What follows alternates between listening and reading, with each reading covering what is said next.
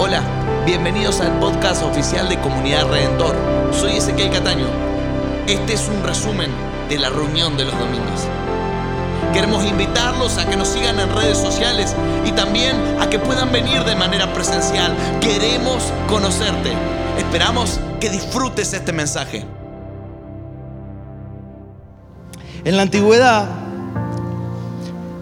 los distintos imperios que peleaban por tomar territorio tenían distintas formas de conquistar. Algunos arrasaban con todo, algunos destruían las ciudades por completo, como Dios cuando le dio la orden a, a Josué de que no dejara nada. Y otros imperios tenían formas diferentes. Por ejemplo, los romanos conquistaban, dejaban la gente que había sobrevivido en la misma tierra y le cobraban impuestos. ¿Se acuerdan, por ejemplo, cuando Jesús decía al César y a Dios lo que es de Dios? ¿Por qué? Porque tenían que pagar tributos al César por estar ¿sí? siendo gobernados por los romanos. Cuando a Jesús lo llevan y lo llevan para que ¿sí? dictara su sentencia a alguien que se lava las manos, ¿quién era el que se lavó las manos? Poncio Pilatos era gobernador puesto por Roma. El imperio romano tenía esa costumbre, la de conquistar y dejar que vivan en el territorio, pero que tributen imperios a Roma para que ellos puedan seguir extendiendo el territorio. ¿sí? Muchos de los que conquistaban los usaban para hacer caminos, por eso está la frase de todos los caminos conducen. ¿Eh? Vieron qué interesante, cuántas cosas. ¿Sí? Los usaban para que puedan hacer caminos. De hecho, el año pasado estuvimos con Ale en Éfeso, allí en Turquía, y había un camino hecho por los romanos de dos mil años que era increíble, parecía que lo habían hecho hacía unos meses, estaba todavía ahí, porque ellos buscaban que se pueda conectar rápidamente, que el ejército se pueda mover rápidamente de un lugar al otro. Entonces, no aniquilaban, no mataban a la gente, sino que la dejaban viviendo. Pero los babilónicos tenían otra forma. Los babilónicos tomaban a los mejores, tomaban a los jóvenes, tomaban a las chicas, que eran los mejores que tenían, y los llevaban cautivos a Babilonia. Y bueno, pasó que cuando Israel cae el reino, se llevan, y la historia más conocida es que se llevan a Daniel y a sus amigos, ¿sí? A Babilonia. Un trayecto de casi tres meses y los llevaban allí en Babilonia y los formaban con toda la cultura, toda la cultura de los babilónicos. ¿sí? Y es interesante porque si usted me acompaña, por favor, allí en Jeremías, capítulo 29,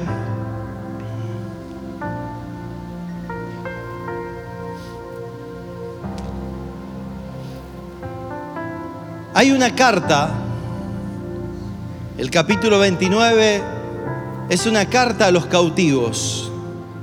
¿Se imaginan estar lejos de su tierra? ¿Se imagina ser jóvenes? La gran mayoría jóvenes a los ancianos los dejaban. De hecho, Jeremías quedó en Jerusalén.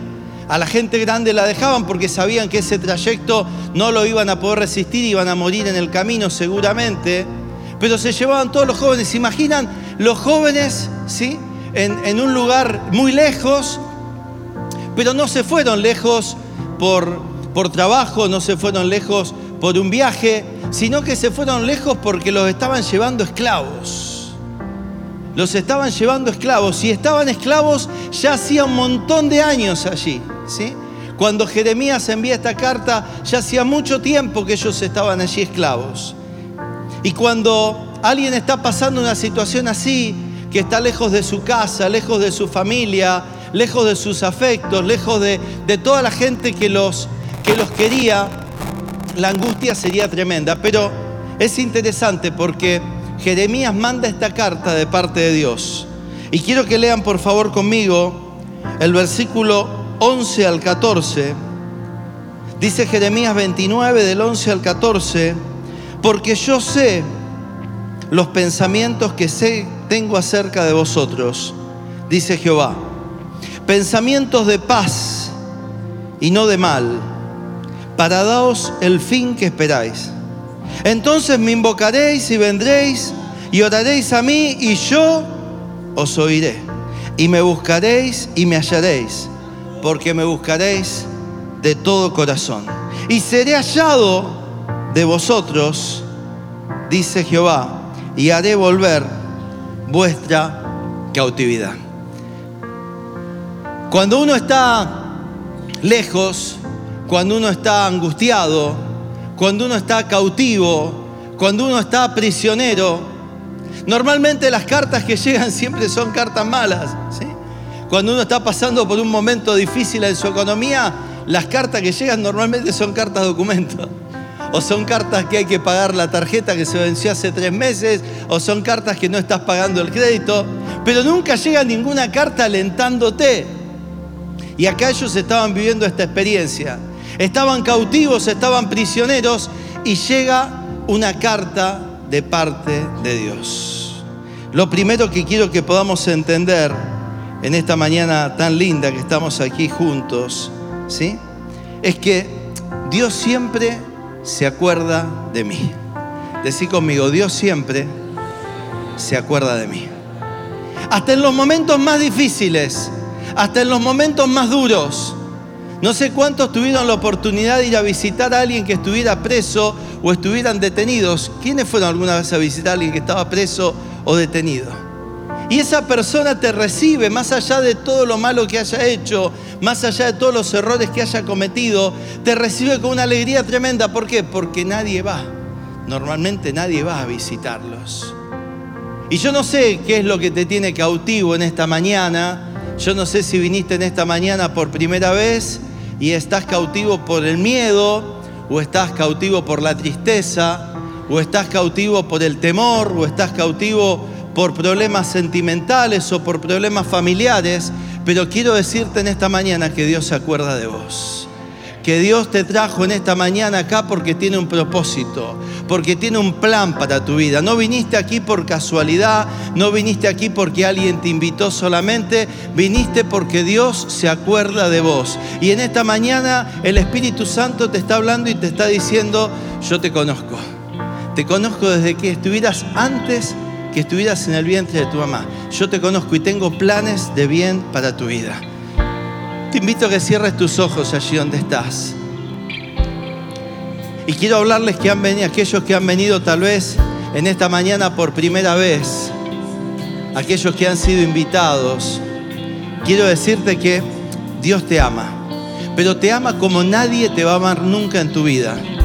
Que Dios quiere un futuro diferente para tu vida que a lo mejor hasta ahora viviste muchos años alejado de Dios, pero que Dios tiene planes de bien para vos. Tal vez durante muchos años fuiste indiferente, tal vez durante muchos años fuiste rebelde a la voz de Dios, tal vez durante muchos años, como me pasó a mí cuando tenía 20 años, era autosuficiente, pensaba que no necesitaba de Dios, pero en ese momento me di cuenta que Dios me amaba.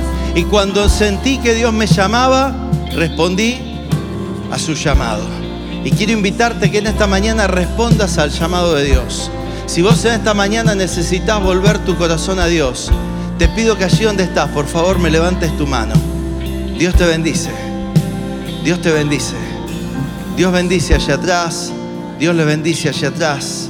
¿Quién más en esta mañana tiene que recibir a Jesús? Dios le bendice allí arriba. ¿Quién más en esta mañana tiene que recibir a Jesús? Levánteme bien fuerte su mano y manténgala levantada, por favor. Dios le bendice allí en el medio. Le quiero pedir a cada uno de los que levantaron su mano, por favor vengan aquí adelante. Alguien los va a acompañar, vengan aquí adelante. Queremos hacer una oración, esta oración de entrega, esta oración donde le estamos diciendo a Dios que lo necesitamos, que hasta ahora fuimos caminando solos, pero que ahora necesitamos que Dios guíe nuestros pasos, que Dios nos acompañe, que no queremos caminar más solo por la vida, ¿sí? Vos que me levantaste tu mano, por favor, vení aquí adelante. Vamos a orar, vamos a pedirle a Dios por tu vida, ¿sí? Los que están bajando allí de arriba, acompáñenlos también, por favor. Y si hay alguien más que en esta mañana tiene que decirle a Jesús que lo necesita, venga, por favor, venga, este es el momento. yo sé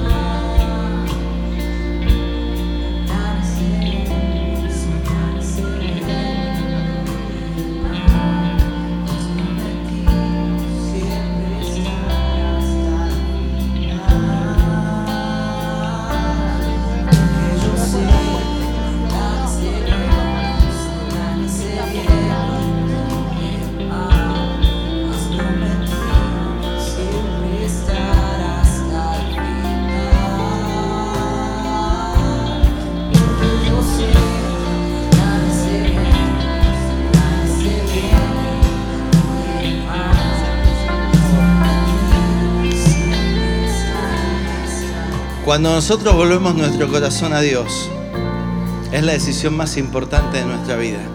Es empezar a caminar de una manera diferente. Es empezar a vivir dejando que Dios guíe nuestros pasos. Y yo quiero guiarlos en una oración y les pido por favor que la puedan repetir. Señor, te doy gracias por esta mañana.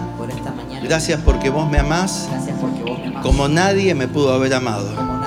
Gracias porque enviaste a tu Hijo Gracias para poder rescatarme.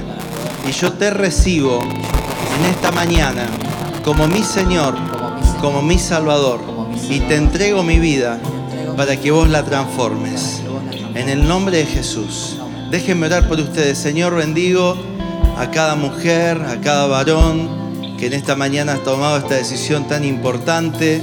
Gracias, Señor, por el tiempo que viene por delante, porque viene un tiempo nuevo, porque viene un tiempo diferente, porque cosas que ojo no vio ni oído yo son las que vos vas a hacer en sus vidas. Señor, cancelamos toda maldición, cancelamos toda obra del enemigo, cancelamos todo lo que el diablo había puesto en sus vidas hasta este día y declaramos, Señor, que vienen cosas tremendas para sus vidas a partir de este día. En el nombre que es sobre todo nombre, en el nombre de Jesús. Amén. Hay alguien atrás de ustedes que quiere recibirlo. Como iglesia le damos la bienvenida, que esta es su casa.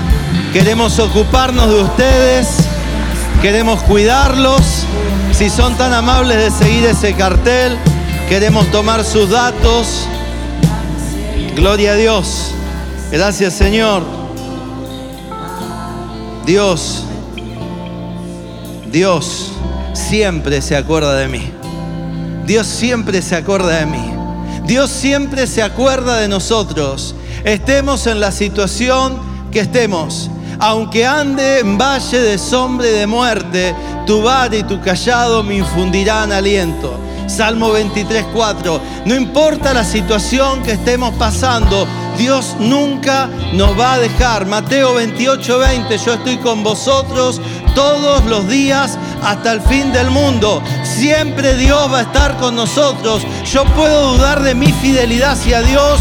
Yo puedo dudar de que yo sea totalmente fiel a Dios. Seguro que sí, pero nunca puedo dudar de su fidelidad hacia mi vida. Dale gloria a Dios, porque Él merece toda la gloria.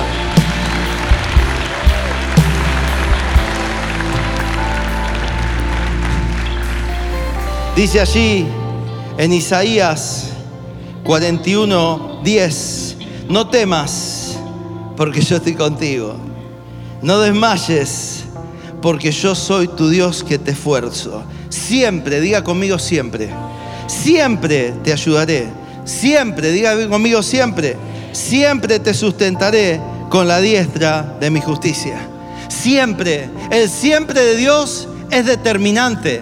Siempre es que Dios siempre va a estar con nosotros. Siempre Dios va a estar a nuestro lado. Una de las mayores cosas que el enemigo trata de hacer es hacernos sentir que Dios se ha olvidado de nosotros. ¿A cuánto le pasó alguna vez que sintieron que Dios se había olvidado? ¿Sí? Wow. Muchas veces puede pasar que el enemigo nos quiera hacer sentir eso, pero la palabra de Dios dice otra cosa diferente. Y lo que nosotros tenemos que basarnos es en lo que dice la palabra. No podemos vivir por sentimientos, tenemos que vivir por la palabra.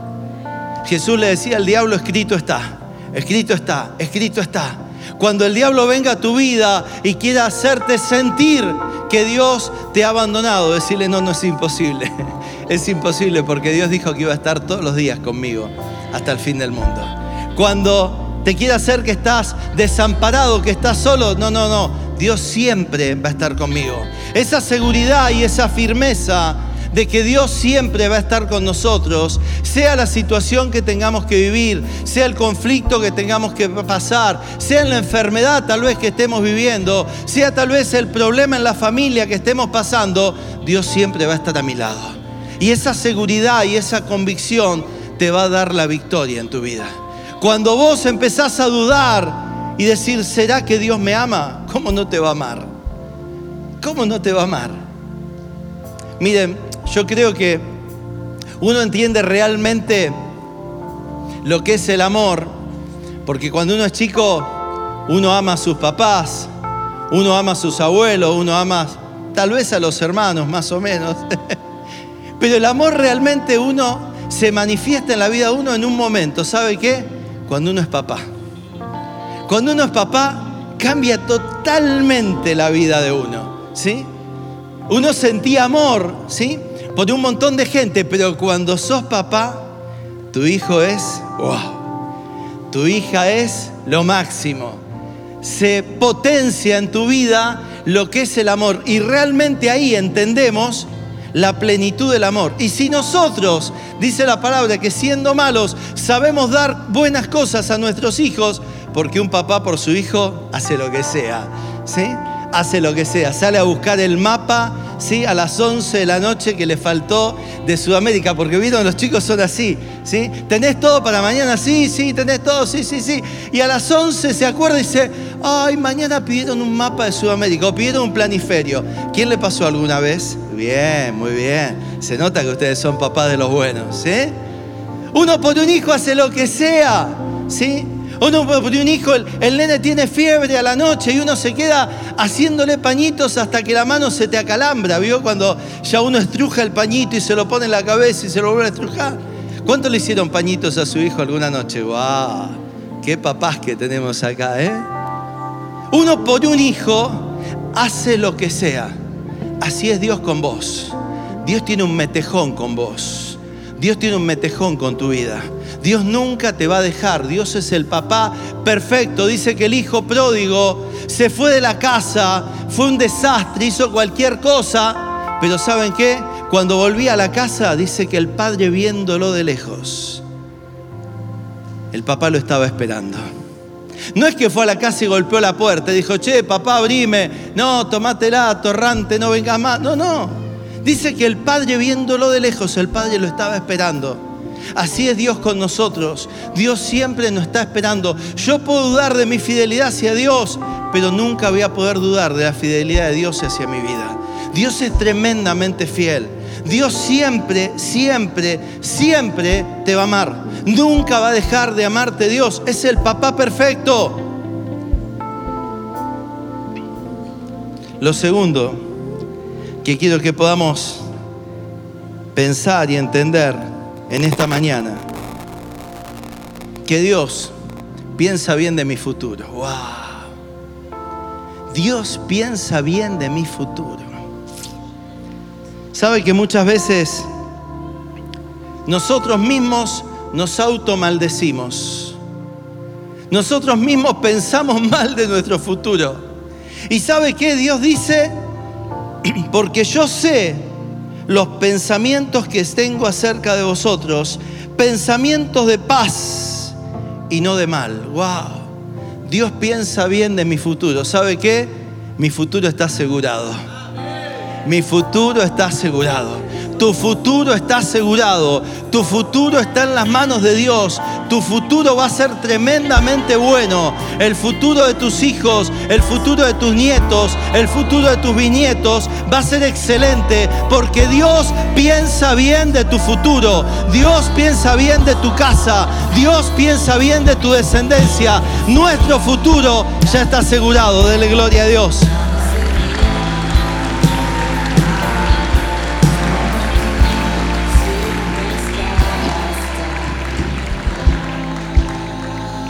Hay gente que se automaldice.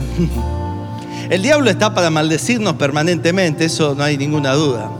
Pero hay gente que se automaldice porque habla mal de su futuro. Hay gente que le está ayudando a hacer, no sé, la tarea a sus hijos y dice, este es un burro, este no entiende nada, este ni va a terminar el secundario. ¿Sabe qué está pasando? Se está automaldiciendo. ¿Qué tal si en vez de decir eso lo empezás a bendecir a tu hijo?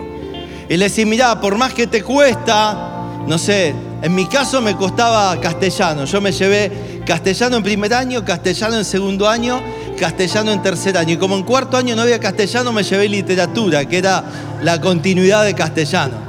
Yo sacaba siempre 10 en matemática, pero no sé dónde va la H hasta el día de hoy. Gracias al corrector, ¿sí? No sé conjugar los verbos. Soy un desastre en castellano. Me ayuda muchísimo Ale y ahí hicimos un complemento bárbaro. Pero qué lindo si vos a tu hijo lo potenciás en lo bueno y en lo que le cuesta lo ayudás. Qué bueno si vos, por ejemplo, tu hijo es bueno en matemática, le decís, wow, vos vas a ser un excelente contador o vas a ser un excelente profesional o vas a poder tener un negocio, una empresa. Y no lo destrozás porque a lo mejor le cuesta geografía, porque no sabe dónde está, sí, Europa, dónde está Asia. Muchos padres tenemos la responsabilidad hermosa de poder bendecir el futuro de nuestros hijos. No podés decirle a tus hijos, sos un burro, no sabes nada, no entendés nada. No, tenés que tratar de ayudarle a que ellos entiendan que su futuro es lo que Dios dice, es un futuro de bendición. Y si algo le está costando, papá, mamá, ayúdalo. Si algo le está saliendo mal, ayúdalo. No los destruyas, no los hieras, no le siembres dudas con respecto a su futuro. Siempre me encantó subir a los chicos al auto y llevarlos a la escuela y comenzar el día diciendo, qué privilegio que tengo de llevar a una persona tan importante conmigo en el auto. y ellos siempre me miraban, eran chiquititos, y me miraban, pero yo creo que así es que ellos lograrán cosas aún mayores que las que logramos nosotros, que el futuro de ellos será aún mejor, porque ellos tuvieron la bendición de conocer a Jesús desde chicos, yo lo conocí a los 20, Ale los conocí a los 15, ellos van a tener la bendición desde chiquito, estar formados en la casa de Dios. El futuro de tus hijos es sensacional, depende de vos, depende mucho de vos, de lo que le digas. Tus palabras tienen poder, ¿cuántos saben que las palabras tienen poder?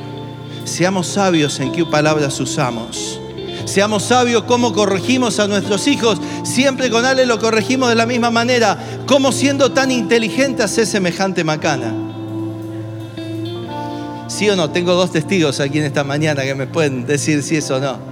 ¿Cómo siendo tan inteligente hace semejante macana? ¿Cuál es el primer mensaje? Sos inteligente. Y ese mensaje tus hijos se lo graban. Y la corrección viene bien. La corrección siempre tiene que estar, pero con amor. En cambio, si vos a tus hijos le decís, sos un burro, nunca vas a lograr nada, nunca vas a alcanzar nada, ¿sabés qué estás haciendo? Los estás maldiciendo. Tus palabras tienen poder. Tus palabras tienen poder. Si vos estás emprendiendo un negocio y estás diciendo porque la primera semana no tuviste ventas o porque el primer mes fue difícil, estás diciendo con este negocio yo me voy a fundir. ¿Sabés qué va a pasar? Te vas a fundir. O con este negocio nos vamos a morir de hambre. ¿Sabés qué va a pasar? Te vas a morir de hambre. Porque estás hablando mal de tu futuro. Empezá a hablar bien de tu futuro. Mire, yo hago una lista siempre. Me encanta escribir. Tengo cantidad de cuadernitos, soy de los cuadernitos. Me sentí muy identificado cuando el año pasado tuvimos una visita y en vez del iPad sacó el cuadernito, yo dije es uno de los míos, ¿sí?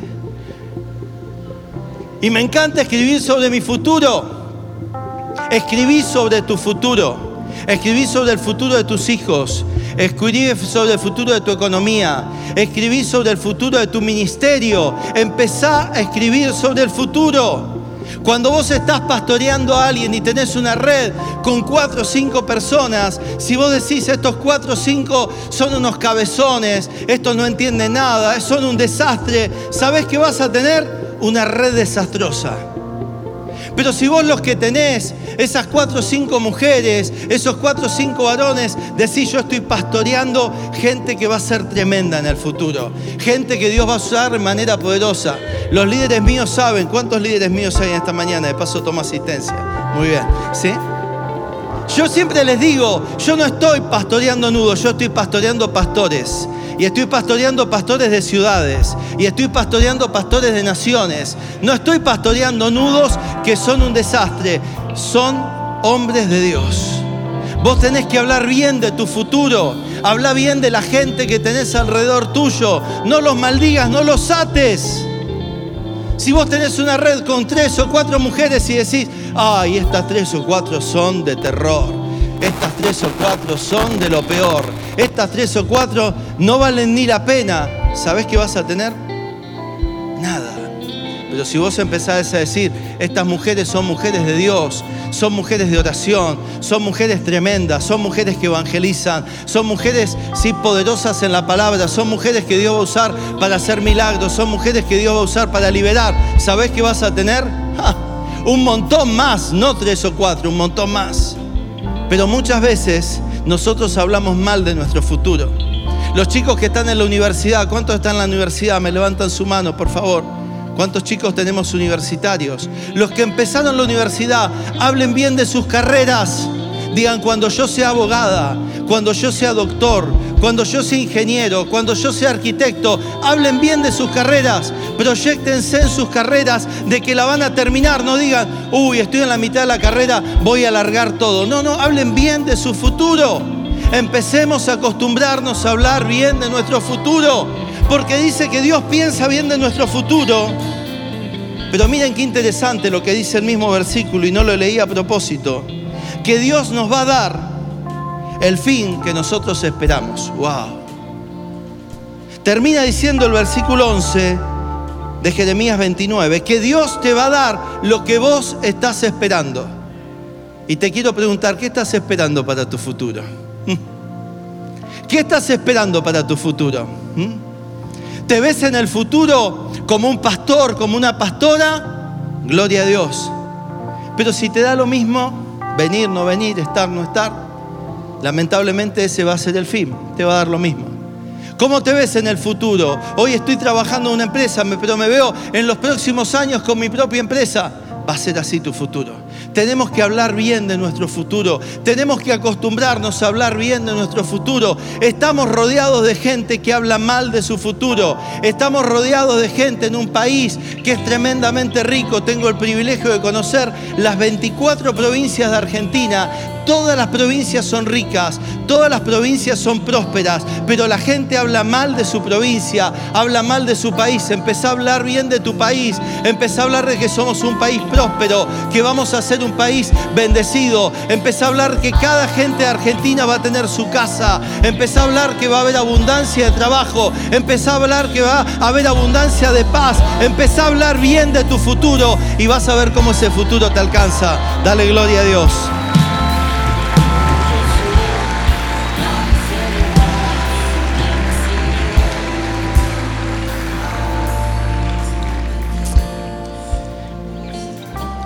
¿Sabe qué? Muchas veces, y me preocupa tremendamente, y esta palabra la había preparado ya hace un mes atrás, y pasó justo la semana pasada algo allí en San Lorenzo con un chico que se suicidó. Y sabe que yo creo que el diablo pone una venda, especialmente en muchos de los jóvenes, para que piensen que ante ciertas y determinadas cosas que pasan, una desilusión amorosa, un conflicto familiar, algo tremendo como un abuso, no hay ninguna salida. Y les hace creer que no hay ningún futuro. Entonces, como no hay ningún futuro, me voy a matar, me voy a quitar la vida. Anoche estaba predicando esta palabra allí en Beltrán y pasó algo tremendo, que muchos entendieron que tenían un futuro y que no tenían que darle lugar a ningún pensamiento de suicidio y de muerte. Porque el dador de la vida es Dios y nosotros no somos quien para quitarnos la vida. Nosotros no somos quien para matar a otros y menos para matarnos a nosotros mismos.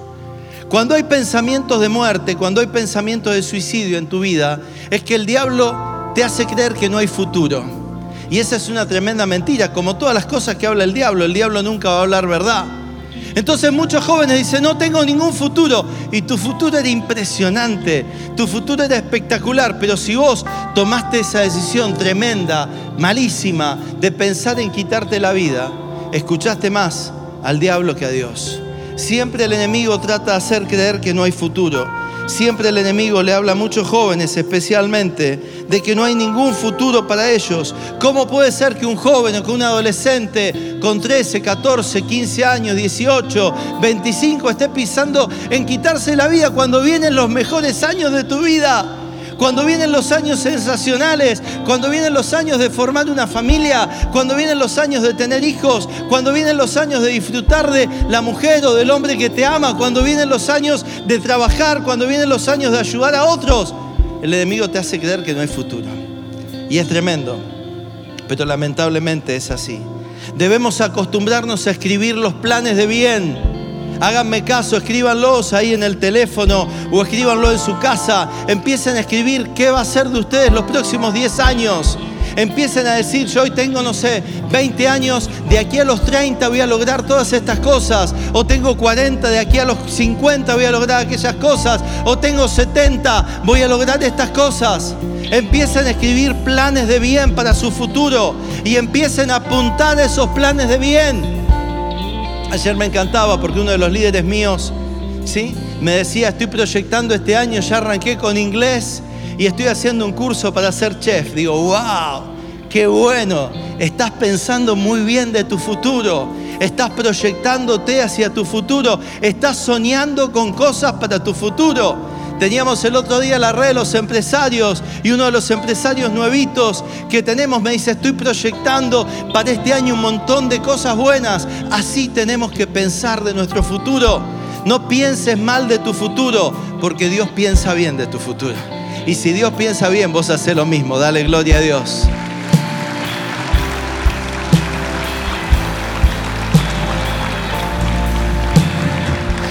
Lo tercero mi actitud debe ser la correcta. Si yo sé que Dios tiene planes de bien para mi futuro, yo lo tengo que buscar. Decirle al que está al lado tuyo, tenemos que buscar de Dios. Tenemos que buscar de Dios. Tenemos que buscar de Dios. Mire, cuando yo conocí a Jesús a los 20 años, han pasado ya 35, siempre entendí algo, es que yo no tengo plan B. Yo todas mis mañanas, desde hace 35 años, se arrancan igual, diciendo, Señor, ayúdame, ¿sí? Ayúdame a ser un buen esposo, ayúdame a ser un buen papá, ayúdame a ser un buen amigo, a ser un buen siervo tuyo. Ayúdame. ¿Por qué? Porque yo sé que cuando Dios se manifiesta en nuestras vidas, todo lo podemos en Cristo. Usted sabe que es imparable, no sé si se lo dijeron alguna vez. Decirle al que está al lado tuyo, sos imparable. Porque tal vez nunca se dio cuenta Tal vez nunca se dio cuenta, pero somos imparables. Porque dice la palabra de Dios, Filipenses 4:13, que todo lo podemos en Cristo que nos fortalece. Somos gente imparable en Cristo. En Cristo. Solos somos un desastre. Yo soy un desastre solo. Juan 15, 5 dice, yo soy la vid, vosotros los pámpanos, el que permanece en mí, yo en él, este lleva mucho fruto porque separados de mí, nada. Diga conmigo así, nada. Pero con la manito hágalo así, nada. Sin Cristo, nada. Pero con Cristo, wow. ¿Se da cuenta dónde está la diferencia? En que si usted cada mañana empieza buscando de Dios, si usted cada mañana se para media hora, ¿Cuántos se paran media hora cada mañana para buscar de Dios? ¿Me levanta su mano? Tenemos la mitad de la congregación. Mire si la otra mitad se para, ¿sí? Media hora todas las mañanas para empezar el día buscando de Dios. Diciéndole, Señor, yo te estoy buscando. Y sabe que la consecuencia de buscar de Dios es que lo vamos a hallar. Pero está en nosotros la responsabilidad de buscar de Dios. No va a venir un ángel, no va a bajar un arcángel, no va a venir un grupo de serafines a decirte hay que buscar de Dios. No, es nosotros cada día entendiendo que con Cristo todo, con Cristo vas a vivir las mejores aventuras de tu vida. Con Cristo vas a vivir cosas que nunca te habías imaginado, cosas que tal vez nunca habías pensado. Con Cristo vas a ser de bendición, vas a tener palabra para un montón de gente. Te vas a encontrar con un montón de gente en la calle, en tu trabajo o en cualquier lugar y te vas a dar cuenta de que Dios te usa. Cuando empezamos cada día buscando de Dios, Dios nos cruza gente. Porque es Dios el que está interesado en la gente. De hecho, muchos de los que esta mañana tal vez vinieron, vinieron porque alguien los invitó. Y ese que los invitó, no tengo dudas de que está buscando de Dios. Porque cuando buscamos de Dios estamos sensibles a la necesidad de los otros. Dejamos nuestro propio ego, dejamos de mirarnos el ombligo, dejamos de pensar solamente en nosotros y nos damos cuenta de que alrededor nuestro hay un montón de gente que nos está esperando. Hay un montón de gente que nos está esperando, pero nosotros tenemos que buscar primeramente de Dios. Si nosotros no tenemos ese anhelo, no tenemos esa pasión, no tenemos ese deseo, lamentablemente nos estamos perdiendo algo. ¿Y sabe qué? Es muy lindo comenzar cada mañana buscando de Dios, siendo agradecido. El rey David escribe el Salmo 103 y dice, bendice alma mía Jehová, y no olvides ninguno de sus beneficios. Somos personas que muchas veces nos olvidamos de los beneficios de Dios. ¿Cuántas veces se olvidan de los beneficios de Dios? ¿Me levanta su mano? A todos nos pasa. A todos nos pasa que nos olvidamos de los beneficios de Dios. Una buena manera de comenzar el día es empezando a dar gracias. Gracias Señor por la salud que tengo. Gracias porque puedo ver. Gracias porque puedo caminar. Gracias porque estoy sano. Gracias por la familia que tengo. Gracias por la casa. Gracias por el trabajo. Gracias por la empresa. Gracias por la iglesia. Gracias por los pastores. Gracias por mi nudo. Cuando vos empezás el día dando gracias, te transformás en una persona agradecida. El rey David cuando escribe este salmo ya era el rey, ya tenía todo, ya había logrado todo, pero él mismo decía, no me puedo olvidar que he llegado hasta aquí porque Dios ha sido bueno.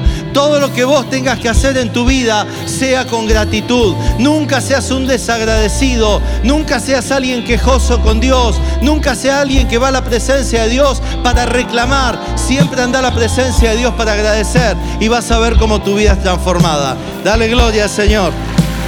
Aleluya.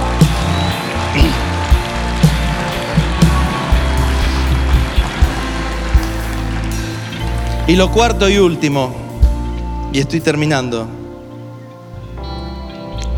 termina diciendo el versículo 14, y seré hallado por vosotros. Wow. ¿Saben qué? Mucha gente paga para un recital, para estar en el VIP y poder ver a su artista favorito, y no está mal. Hay gente que no tiene problema, como el otro día, para viajar a Buenos Aires y poder ver ¿sí? al, equipo campeón del mundo, y no está mal. Hay gente que comete hasta la locura. El otro día leía sobre, nos gusta mucho el deporte en casa, Ale se acostumbró a vivir con el fútbol, con el básquet, con el vóley, con, no sé, cualquier deporte en casa siempre hay deporte. Y, y nos gusta mucho el básquet. Y leí el otro día una nota sobre LeBron James, que es el, el mayor basquetbolista de estos tiempos, y que hubo gente para el partido donde él estaba rompiendo la marca de marchor tantos en toda la historia, hubo gente que pagó para estar en la primera línea del campo, pagó 200 mil dólares. ¡Wow! ¡Qué locura! Pero quería estar en ese partido, quería estar en ese lugar. Hay gente que daría lo que sea por conseguir una entrada en primera fila para su cantante favorita o para su cantor, para su músico favorito. Y qué tremendo, porque Dios dice, me van a buscar y me van a hallar. Seré hallado por vosotros. Empezar a tener experiencias con Dios mucho más profundas. Empezar a tener experiencias con Dios mucho más profundas. Una vez cuando los chicos eran chiquititos y nos mudamos a una casa que en ese tiempo andábamos medio como nómades, andábamos de casa en casa, vendiendo una casa para mudarnos a la otra. Nos mudamos a una casa y esa primer mañana yo le daba gracias a Dios por esa casa. ¿Y sabe qué? hubo una mano en mi hombro, que yo la sentí real, era la mano de Dios, que me dijo, me alegro mucho de estar en tu casa. Wow. Dios es mucho más real de lo que muchos creen o piensan. Pero si lo buscas, lo vas a hallar. Lo vas a hallar en tu casa, lo vas a hallar en tu trabajo, lo vas a hallar manejando el auto y dándote cuenta que Dios va al lado tuyo. Lo vas a experimentar así. Lo vas a experimentar una noche orando y dándote cuenta que Dios está allí en tu casa. Es un tiempo para que Dios se manifieste aún más en nuestra vida. De oídas te había oído, pero Señor, yo tengo más ganas de vos. Yo tengo más ganas de vos. Yo no sé usted, pero yo hace 35 años que lo conozco y cada día me enamoro más de Dios. Y cada día veo más su fidelidad. Y ahora que llegaron los nietos, estoy viviendo una etapa con Ale sensacional. Porque digo, Señor, qué bueno que sos, porque nos habías hablado hace tanto tiempo atrás de nuestra descendencia y hoy vemos cómo se está extendiendo. Dios tiene mucho más para tu vida.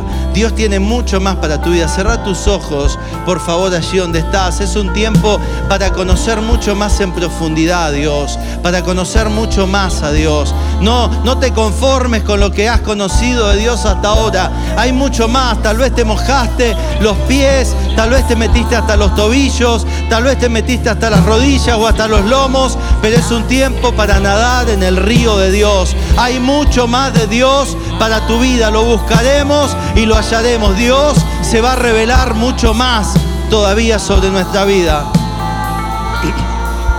Quiero terminar orando por esta carga que Dios puso en mi corazón.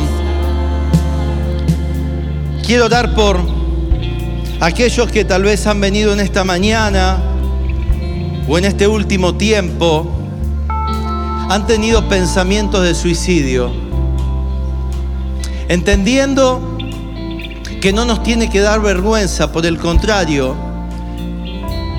es una mañana hermosa para romper esos pensamientos. Es una mañana hermosa para cortar con esos pensamientos.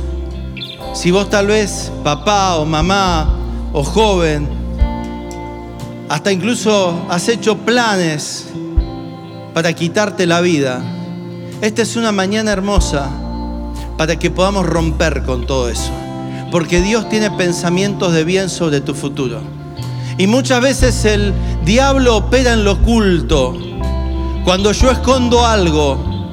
Y entonces el diablo toma lugar ahí. Pero cuando nosotros confesamos, cuando nosotros pedimos ayuda, alcanzamos misericordia. Y yo quiero, mientras toda la iglesia está orando, si hay algún joven, alguna chica, algún hombre, alguna mujer que ha tenido pensamientos de suicidio, o está pensando en este momento, quiero invitarlo a que pueda venir aquí adelante. Quiero pedirle, por favor, mientras la iglesia está orando, hermanos, por favor, que venga aquí adelante. Queremos romper, queremos romper, porque Dios tiene pensamientos de bien para tu futuro. No tengas vergüenza.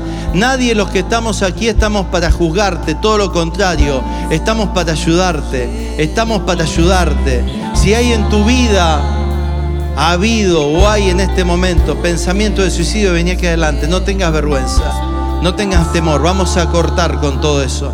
Vamos a romper con todo eso en el nombre de Jesús. En el nombre de Jesús. Yo estoy esperando. Porque hay hermanos, hay jóvenes que están luchando. No tengan vergüenza, chicos. No tengan vergüenza. No tengan vergüenza de poder, de poder confesar, de poder venir aquí. Vamos a orar. Vamos a cancelar. En el nombre de Jesús, yo le voy a pedir a los pastores que puedan venir. Vamos a empezar a orar. Póngase de pie, por favor, allí donde está. Y si hay alguien más que tiene que pasar en esta mañana, por favor, pase. Este es un momento para orar. Iglesia, empiece a orar, empiece a interceder. Empezamos a cancelar todo pensamiento de muerte, todo pensamiento de suicidio. Este es el momento, hay lugar aquí en el altar para que puedas venir, para que podamos terminar con esta mentira que el diablo te ha puesto, que no hay futuro sobre tu vida, que no hay futuro sobre tu descendencia, que ese problema, que ese conflicto, que esa desilusión que has tenido no tiene salida. Este es el momento que para que podamos cancelar, para que podamos romper toda mentira del diablo. Aquellos jóvenes, aquellas mujeres, aquellos hombres que han pensado en quitarse su vida. Hay personas que aquí que han pensado en quitarse su vida. Este es el momento, este es el tiempo donde estamos rompiendo, donde estamos cortando, donde esas ataduras empiezan a caer, donde empezás a ver tu futuro con esperanza. No ya más un futuro negro, no más lugar a la muerte. Aquellos que han hecho pactos incluso con San la muerte, en esta hora en el nombre de Jesús se cortan esos pactos. No tengas vergüenza de poder venir aquí adelante. Este es el momento, esta es la hora para que esa mentira del diablo sea descubierta. Aquello que te ha estado atormentando durante tanto tiempo, aquello que te ha estado persiguiendo durante tantas noches, durante tantos días. La iglesia ora. Hermano, cerrá tus ojos porque es un momento tremendo de la manifestación del Espíritu Santo. Orá, orá, clamá, porque se están rompiendo ataduras. Yo veo cadenas que se caen en esta mañana. Veo vendas que se caen en esta mañana en el nombre de Jesús. Veo vendas que se caen en esta mañana. Había ataduras sobre la visión de muchos jóvenes que no les permitía ver el futuro. Había ataduras sobre la vida de matrimonios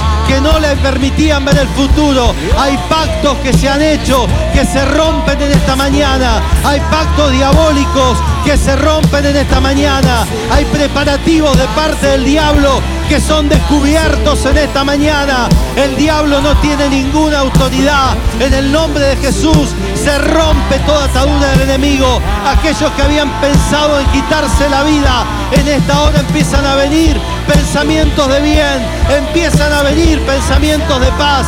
Empezás a soñar con tus hijos, empezás a soñar con tus nietos, empezás a soñar con todo lo que Dios tiene preparado para vos, empezás a soñar con el ministerio, con el llamado, con el plan de Dios para tu vida.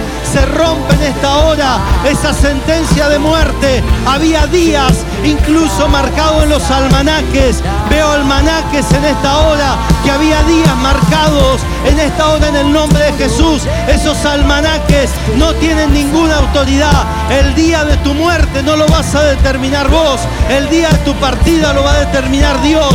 El día de que tengamos que partir de esta tierra no lo determinamos nosotros, lo determina Dios. El día que Dios quiera venir a buscarnos, se cancela en este día. En el nombre de Jesús todo aquello que el diablo había levantado en esta hora se rompe, se rompe toda atadura, se rompe todo pacto, se rompe toda cadena en el nombre de Jesús. Iglesia, cerrá tus ojos, hermano, cerrá tus ojos y seguí clamando y seguí orando porque hay un- una batalla que estamos peleando. Hay jóvenes que todavía no han pasado, que están luchando allí en su asiento. No tengas vergüenza, no tengas temor en el nombre de Jesús. Aquellos que nos están mirando por internet, si habías hecho un pacto de muerte en esta hora, te quiero decir en el nombre de Jesús que se cancela, que Cristo es la vida, que Cristo es la vida, se cancela todo pacto de parte del enemigo. Renuncia en esta hora, renuncia en esta hora. En el nombre de Jesús renunciamos a todo pacto que se haya hecho de muerte, de suicidio y declaramos la vida de Cristo. Declaramos la vida de Cristo. En el nombre de Jesús declaramos la vida de Cristo en esta hora. Declaramos que largo camino te resta, que toda depresión, que toda tristeza, que toda angustia, que todo pensamiento de muerte se va en esta mañana. Declaramos que Dios tiene planes de bien para nuestra vida. Dios tiene planes de bien para nuestro futuro. Dios tiene planes de bien para todo nuestro caminar. Que viviremos muchísimos años.